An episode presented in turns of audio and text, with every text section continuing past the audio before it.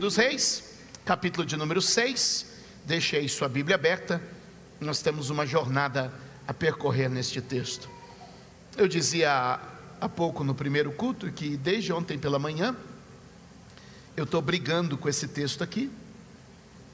E às vezes a gente fica lutando com algumas passagens para encontrar aquilo que o Senhor deseja nos dar.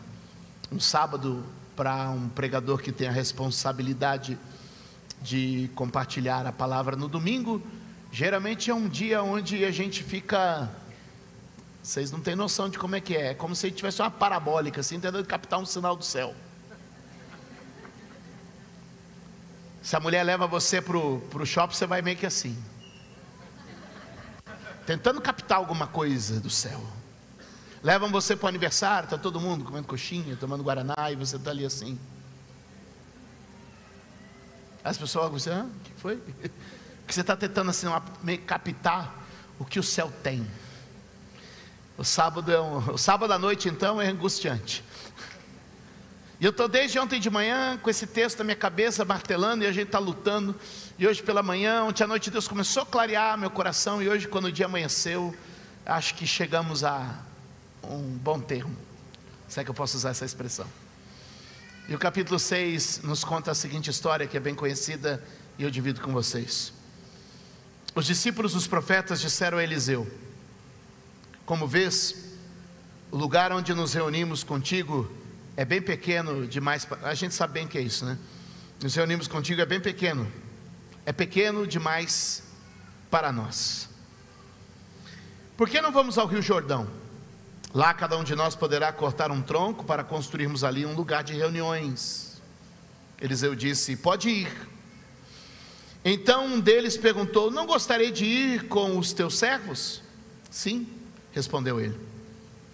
E foi com eles e foram ao Jordão e começaram a derrubar árvores. Quando um deles estava cortando um tronco, o ferro do machado caiu na água e ele gritou: Ah, meu senhor! Era emprestado. O homem de Deus perguntou: Onde caiu? Quando lhe mostrou o lugar, Eliseu cortou um galho, um lenho, uma madeira e jogou ali, fazendo o ferro flutuar. Fazendo o ferro flutuar. E disse: Pegue-o. O homem esticou o braço e pegou. Que Deus nos guie. Olhe para mim.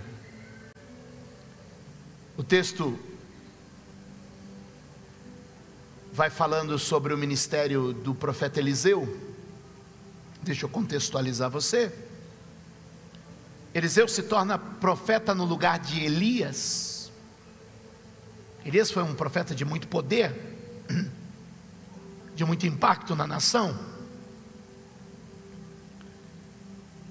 Ele deixa como herdeiro ministerial Eliseu para dar continuidade. Nesse momento, Israel está dividido em dois reinos: Reino do Sul, capital Judá, Reino do Sul, chamado Reino de Judá, capital Jerusalém. Reino do Norte, capital Samaria, Reino de Israel. Duas tribos e meia ficaram para o lado de Judá, as demais tribos ficaram do lado de Israel. O trabalho do profeta Elias se dá ali em torno do Monte Carmelo, às margens do Jordão, próximo a Samaria. Eliseu continua esse legado ministerial. E uma das coisas que Eliseu sustenta é uma escola de profetas. Diga comigo, escola. De novo, Ele é um homem que recebe uma porção do poder, mas não deixa de investir no ensino. A gente vê por muitos lugares e muitas pessoas, principalmente no meio da igreja evangélica brasileira, um antagonismo entre ensino e poder. Parece que uns dizem que a igreja só pode ter ensino. E outros dizem que a igreja só pode ter. Enquanto muitos ficam nesse antagonismo de ensino e poder, o profeta Eliseu nos dá uma lição: cheio do poder, comprometido com o ensino. Levante a mão e diga comigo: cheio de poder, comprometido com o ensino. Pastor, o que o senhor quer dizer por isso? O que eu quero dizer, perdão, perdão. Eu quero dizer para vocês que o Espírito de Deus te trouxe aqui hoje. Ele é o Espírito de poder, mas também é o Espírito de conhecimento. Uh. O profeta Isaías vai dizer que Jesus foi cheio do Espírito de poder, mas também foi cheio do Espírito de conhecimento. Eu quero te dizer que o Espírito Santo desce em forma de poder no Pentecoste, mas se expressa em, em conhecimento nas palavras dos apóstolos que começam a pregar. Então eu quero te dizer que em vez de criarmos um antagonismo entre poder e conhecimento, Jesus chama a sua igreja hoje para criar uh, um encontro entre poder de Deus e conhecimento da fé. Quando eu olho para esse texto do profeta Eliseu que sustenta uma escola de profetas, um lugar onde se reuniam para ter conhecimento, Eliseu fazia suas viagens e manifestava poder em muitos lugares, ressuscitando mortos, transformando cidades, multiplicando pães, curando lugares, mas Deus também operava ali no ensino diário e sistemático da palavra do Senhor. Eu quero te dizer que o Espírito Santo que é hoje aqui nesta igreja, ó, convergir poder e conhecimento. Quantos podem dizer amém? amém. Ouça o que eu vou lhe dizer rapidamente aqui o, o poder é impactante. Quando você participa em um culto onde há uma manifestação sobrenatural de poder, aquilo é impactante, mas aquilo se dissipa ao longo dos dias. Já o conhecimento, quando semeado em você, ele não é impactante, ele é gradual.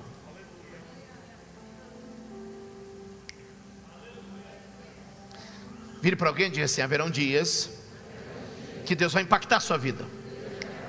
Outros dias, Ele vai semear gradualmente na sua vida. Significa que um pode ter um impacto a curto prazo, o outro pode ter um impacto a longo prazo. Pegou? Significa que se nós tivermos uma igreja que esteja viva no poder de Deus, em situações emergenciais e pontuais, a mão de Deus vai agir. Mas quem estiver pensando em construir um projeto de longo prazo, como uma família, uma carreira, uma vida ministerial, a longo prazo o conhecimento vai te sustentar e se confirmar. Pastor, o que o senhor quer dizer com isso? Que se você está doente, eu creio no poder de Deus para te curar. Mas se você quer construir uma família que permanece, a sabedoria de Deus vai te conduzir. Pastor, o que o senhor quer dizer com isso? Que se você está oprimido por alguma força maligna, o poder de Deus vai expulsar o diabo. Mas se você quer construir uma carreira sólida e durável na fé, a sabedoria e o conhecimento vão te acompanhar. Quantos podem dizer amém? E a primeira coisa que a gente vê nessa escola é que há uma visão de expansão. O que, que há? Há uma visão de expansão. Um dos membros da escola diz assim: Como vês, o lugar é estreito, é apertado, diz a gente entende. Como vês, o lugar é estreito, é apertado, a gente já está fazendo quatro reuniões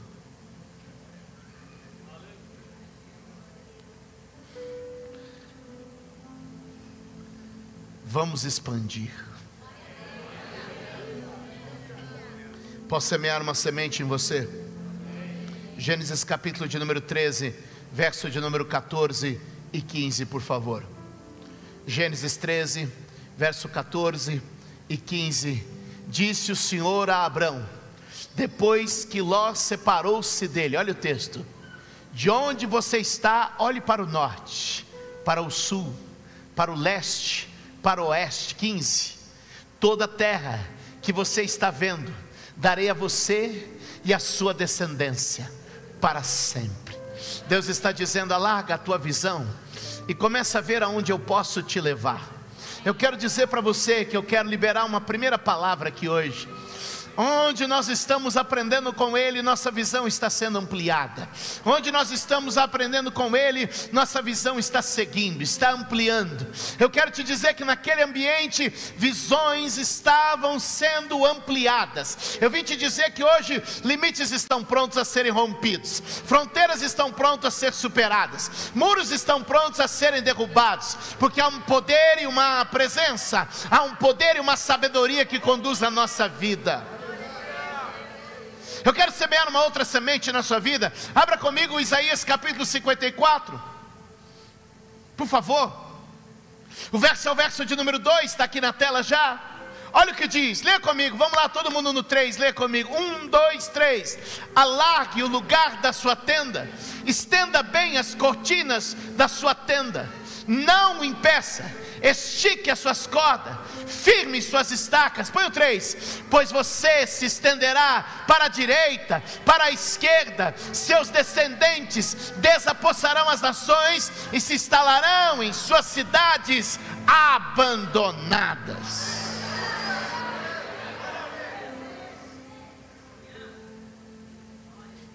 Estava conversando com o irmão esses dias.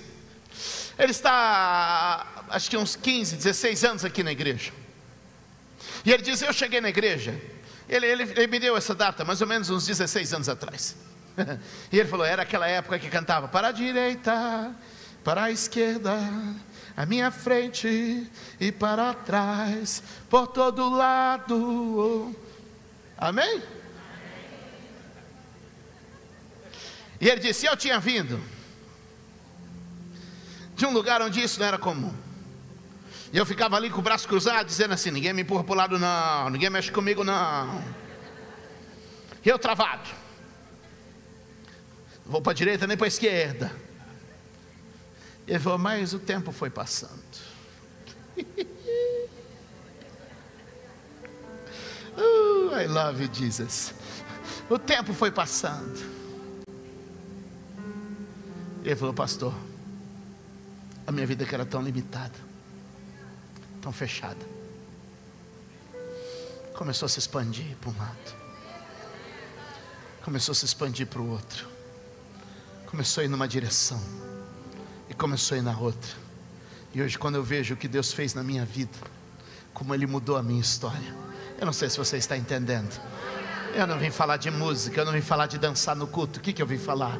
Eu vim falar que Deus quer quebrar alguns limites e te levar adiante. Todas as vezes que eu estou aqui pregando, eu costumo olhar ali para frente, fico olhando, falo assim: já derrubei um muro, já derrubei dois muros, por que não derrubar um terceiro? E engana você que está pensando que eu estou falando de metros quadrados e de espaço para terreno. O que eu estou te dizendo é que existem muros a serem derrubados expansões a serem vividas na nossa vida, na nossa fé, na nossa mente. O problema é que nós nos fechamos e travamos e assim ninguém me empurra nem para o lado nem para o outro e a gente, hum, e o Espírito Santo está te dizendo: ei, deixa eu expandir, deixa eu alargar, deixa eu tirar você desse estreito, dessa visão estreita, dessa mente estreita, desse coração estreito, deixa eu alargar e ampliar e transformar a sua visão. Quantos podem dizer amém? Quantos podem dar glória a Deus neste lugar? Eu quero semear mais uma semente dentro dessa ideia no seu coração. Abre, abre comigo, por favor. Atos capítulo 1, verso de número 8. Atos 1, verso 8. Eu preciso dividir isso com vocês. Olha o que a Bíblia diz. Vamos ler todos juntos a leitura? 1, 2, 3. Mas receberão poder quando o Espírito Santo descer sobre vocês, e serão minhas testemunhas em Jerusalém, toda a Judéia, Samaria e os confins da terra. Deixa o texto, deixa o texto. Volta, volta, volta, volta, volta, volta. Por favor. Faz assim, igual irmão, igual irmão. Faz, faz, faz, faz, faz. Olha Jesus falando. Olha Jesus falando assim, ó. Vocês vão ser minhas testemunhas. Faz assim, ó. Jerusalém. Agora. Judéia. Samaria. Agora você vai invadir o território do outro, tá? até os confins da terra. Uh!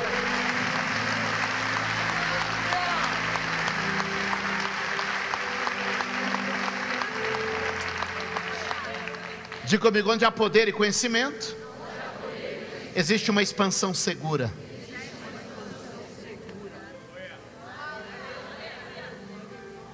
Não, não estou falando de muros que vão se derrubando. Não estou falando de passos que damos enquanto uma música animada canta na igreja. Você sabe que eu não estou falando disso. Estou falando da sua fé. Estou falando da sua vida espiritual. Ele está dizendo para mim e para você: alarga, expande, cresce, desenvolve, rompe, tira resistência, tira essa, essa trava, libera, em nome de Jesus. Eu estou vivendo isso hoje, você vai viver isso hoje. Quem recebe isso em nome de Jesus? Quantos podem dar glória a Deus?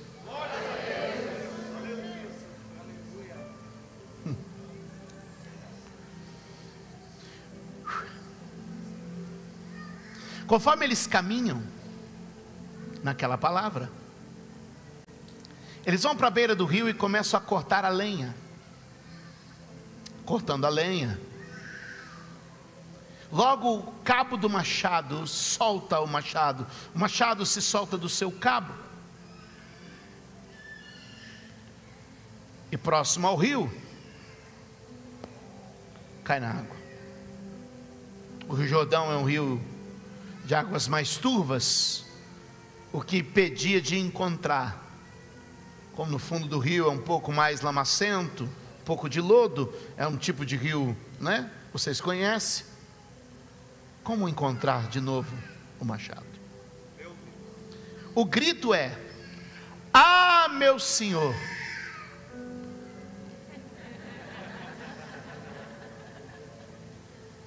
Era emprestado. Quando a obra começa, três coisas guarde. Guarda. Comece. Continue. Conclua. Fala para isso para alguém perto de você, fala: comece. Continue. Conclua. Começa com o que tem. Começa como dá, mas começa. Ele tinha machado para começar? O que, que ele teve que fazer? Porque ele não tinha para começar. É alguém que não tinha para começar mais? Começou. Estou mandando você pegar dinheiro prestado no banco, não, hein? O que, que eu estou te dizendo? Comece com o que tem. Começa como dá. Começa com a tua limitação. Começa com a tua fraqueza. Começa com a tua debilidade. Mas começa. Continua. Continua ainda que alguma coisa dê errado. Continua ainda que as coisas saiam do controle. Continua ainda que você perca ou sofro dano no meio do caminho, o que, que eu estou dizendo? Continua. Só continua. Deus ama o perseverante. Aliás, é da natureza do salvo perseverar. Aquele que perseverar até o fim será salvo. Ele não persevera para ser salvo, mas é porque é salvo que persevera, porque a salvação gera em nós perseverança. O salvo tem por natureza um espírito de perseverança. O crente salvo tem por natureza um espírito de perseverança. Não é porque ele perseverou que será salvo, é porque ele é um salvo que ele continua perseverando, perseverando, E eu venho te dizer, ainda que o machado tenha caído no fundo do rio, continue, continue. Ainda que as coisas se desconectem no meio do caminho, continue, continue, continue, até concluir. De como começar, continuar, concluir.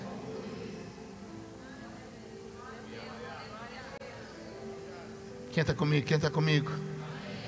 Filipenses capítulo de número 1, verso de número 6. Deixe-me semear mais uma semente no seu coração. Eu estou convencido.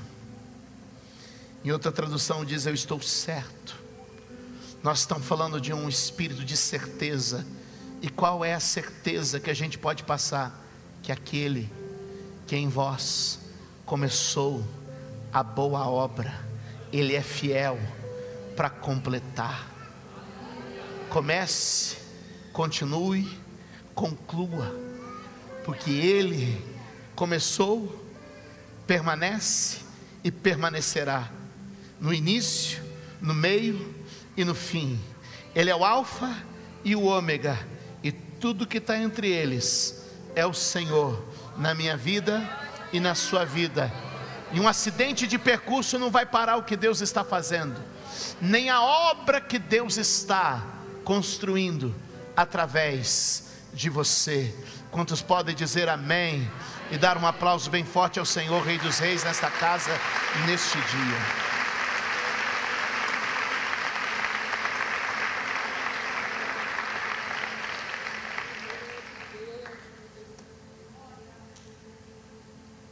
Tem um machado no fundo do rio. Ferramenta está lá. O trabalho parou aqui. Porque lá no lodo, o machado não pode produzir nada. Ele precisa voltar para produzir. Posso liberar uma palavra aqui? Tem muita gente que vai voltar à produção a partir de hoje. Vai voltar à produtividade a partir de hoje. Pastor, não entendi. É porque eu vou começar a pregar agora. Não comecei a pregar ainda, é agora. Isso aqui era só uma introdução para você entender o texto. Você entendeu o texto? É agora que eu prego.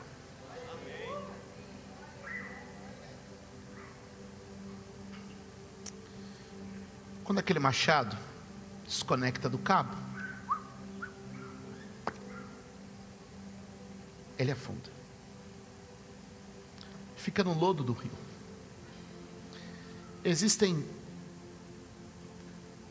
algumas verdades que a gente pode chamar de lei,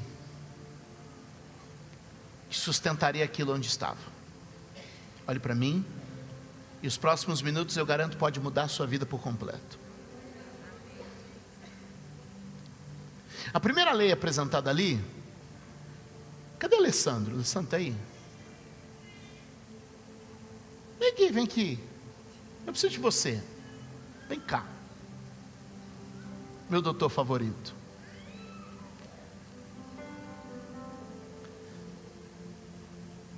Ele é terrorista com os alunos dele na faculdade? Dá um microfone para ele aí. Vem cá, meu bonitinho. Você sabe que quando ele sobe aqui às vezes para orar, tem uns alunos de engenharia da UMEC que falam assim: ele não, ele não. Ele traumatiza os alunos. Vem cá, vem. Não, vem cá. Ele traumatiza os alunos. Vamos tomar a lição dele. Vamos ver se ele estudou. Love you. Lei da gravidade. Explica para nós. Dá uma aula aqui. Em um minuto. Superficialmente é uma regra que faz dois corpos é, se atraírem para o mesmo centro ou no nosso caso, uma força gravitacional que nos leva ao centro da Terra. Então, essa lei diz que qualquer coisa vai ser jogada para baixo. Sim. Em resumo. Sim. Então você está dizendo que existe uma lei que diz o seguinte: isso vai para baixo. Vai cair. Sim. Uau. Vira para alguém você tem uma lei que diz que vai para baixo. Boa, boa, boa, boa, boa, boa. Segundo, segundo, segundo. Explica bem a lei da inércia. Inércia. Primeira lei de Newton: o Olha corpo só. permanece em estado parado se não tiver nenhuma outra força que o faça sair. Em outras palavras, É melhor. um corpo ele vai permanecer parado se, não se as forças não se anularem, que Pera, pera, pera, pera. Então você está dizendo que a lei está dizendo o seguinte: se desceu, a lei está dizendo, fica lá. Vai ficar lá enquanto não tiver uma força que vença a inércia.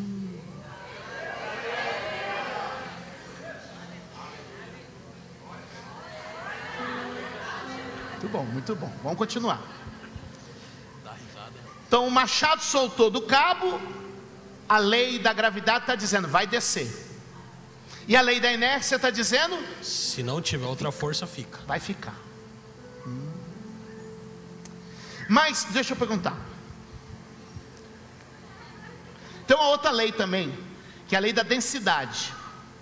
Ou seja,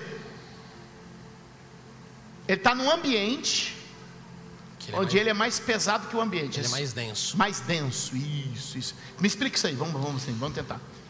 O material mais denso é, é massa sobre volume. Então ele vai descer ao material, a densidade mais densa vai sobrepassar a densidade menos densa. Então quer dizer que naquele ambiente o ferro não tem como subir. Não. Pelas leis da física, não. Então peraí.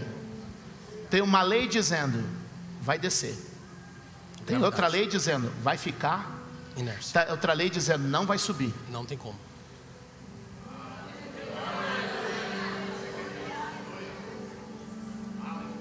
Para ou continua?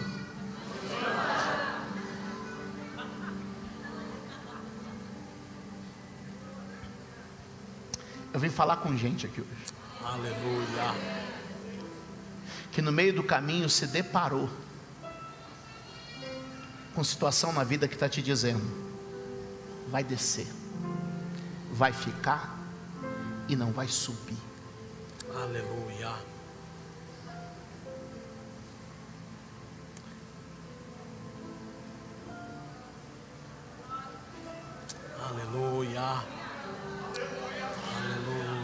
A lei diz para quem pecou: vai descer, vai ficar, não vai subir. Aleluia. A vida diz para quem falhou: vai descer, vai ficar, não vai subir. Aleluia. Mas eu vim pregar a boa notícia.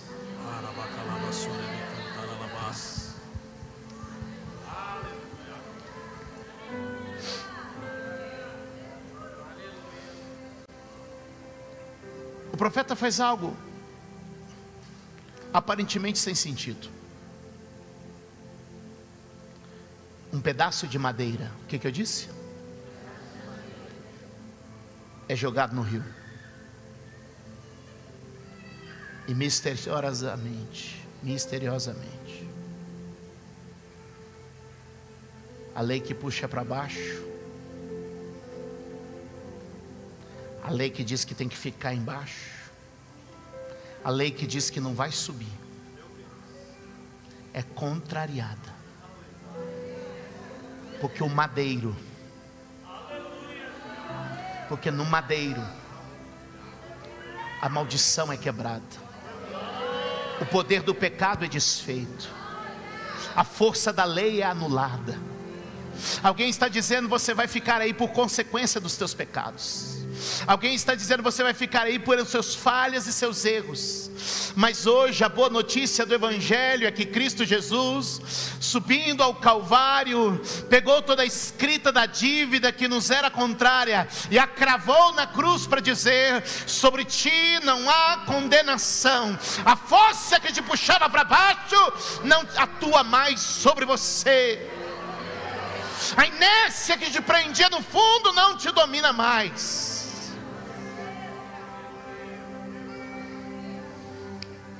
1 Coríntios 15, põe aí, verso 56. O aguilhão da morte é o pecado. E a força do pecado é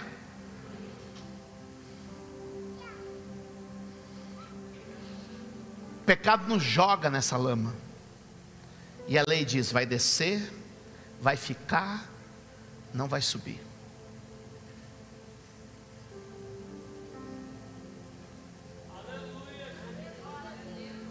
Ah, não.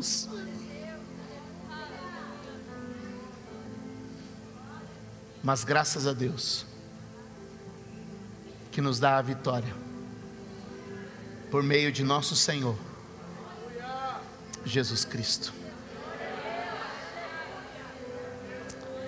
A força das leis diziam: vai descer, vai ficar, não vai subir. Mas graças a Deus, que nos dá a vitória, que quebrando de sobre nós o poder da lei,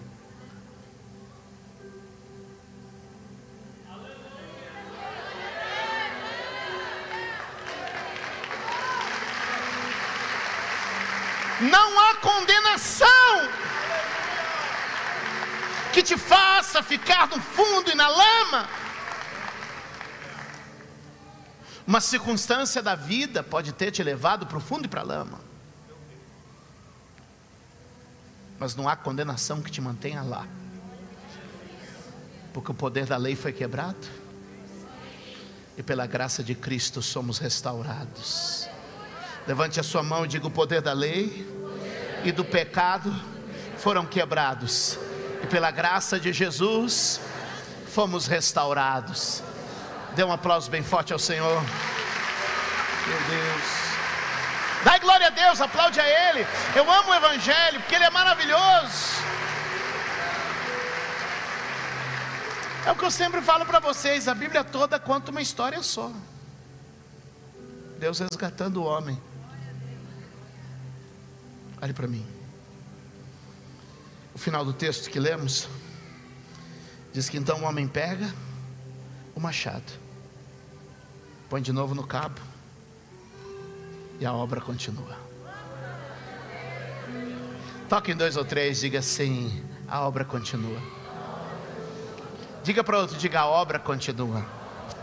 Quantos pode dizer amém? A obra continua. Pela graça de Deus, a obra continua na minha vida. Pela graça de Deus, a obra continua na sua vida. Pela graça de Deus, a gente não fica no fundo, a gente não fica preso na lama. A obra de Deus continua em nossa vida. Pela graça de Deus, a obra continua. Uau, eu, eu, eu amo isso, eu amo isso. A ferramenta para a obra estava no fundo de um rio lamacento.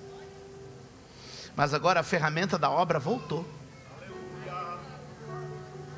a ferramenta voltou. Eu estava lendo sexta-feira pela manhã o chamado do apóstolo Paulo em Atos capítulo 9, quando Deus fala com Ananias. E ele diz: Ananias, esse para mim é um instrumento, um vaso escolhido, um utensílio escolhido. E a palavra usada ali para Ananias no capítulo 9 de Atos no grego é skills. Aí eu lembrei que no inglês ferramenta é.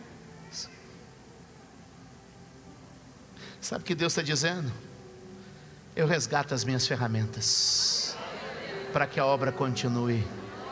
Olha para mim, você que está aqui essa manhã, e a minha palavra é muito simples, eu termino ela dizendo: Ele resgata as suas ferramentas para que a obra continue.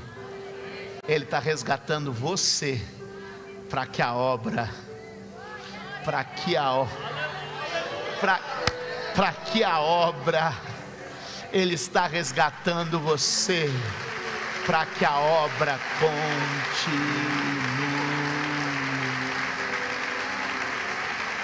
Fica de pé aí onde você está.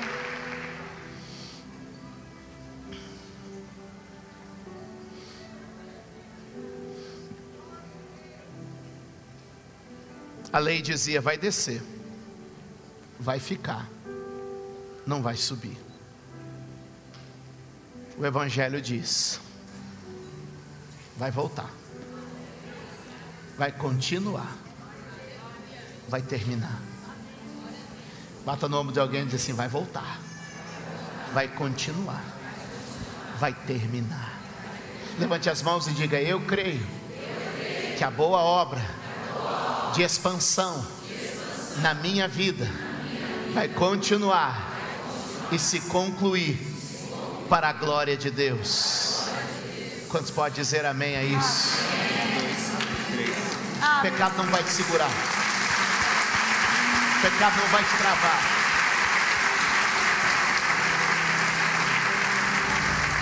Uh, eu sinto a presença dele aqui. Aleluia. Sabe que tem gente que está na lama porque errou e Deus está te dizendo: ei, a lei que te segurava aí não te segura mais. Tem gente que falhou e está cabisbaixo porque falhou e Deus está te dizendo: ei, a lei que te segurava aí não te segura mais. Vai voltar, vai continuar e vai terminar.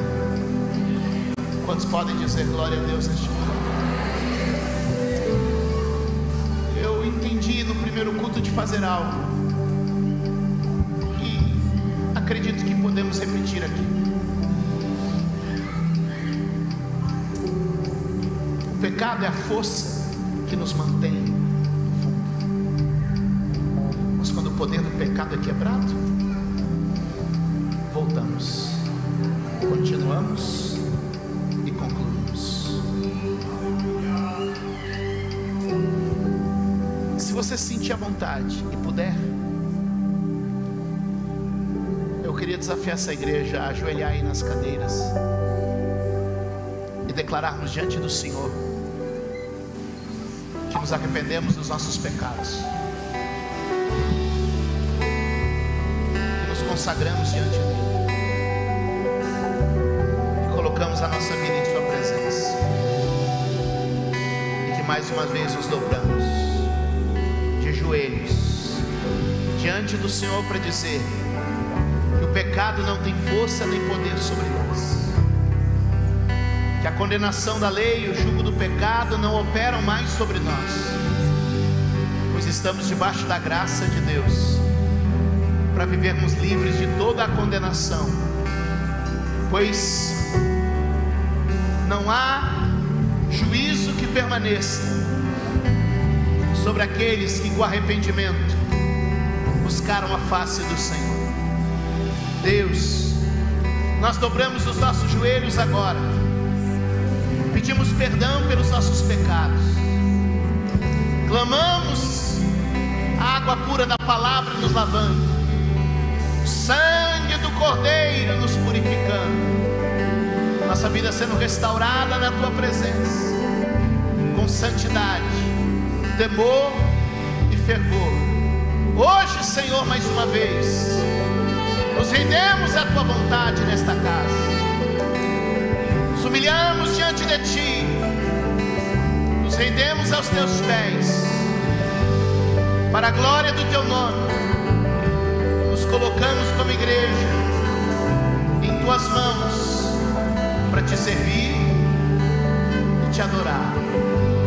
Bendito seja, bendito seja o Teu santo nome, neste lugar mais uma vez. Se você crê, diga amém. Levante-se, vamos adorar ao Senhor. Aleluia, aleluia.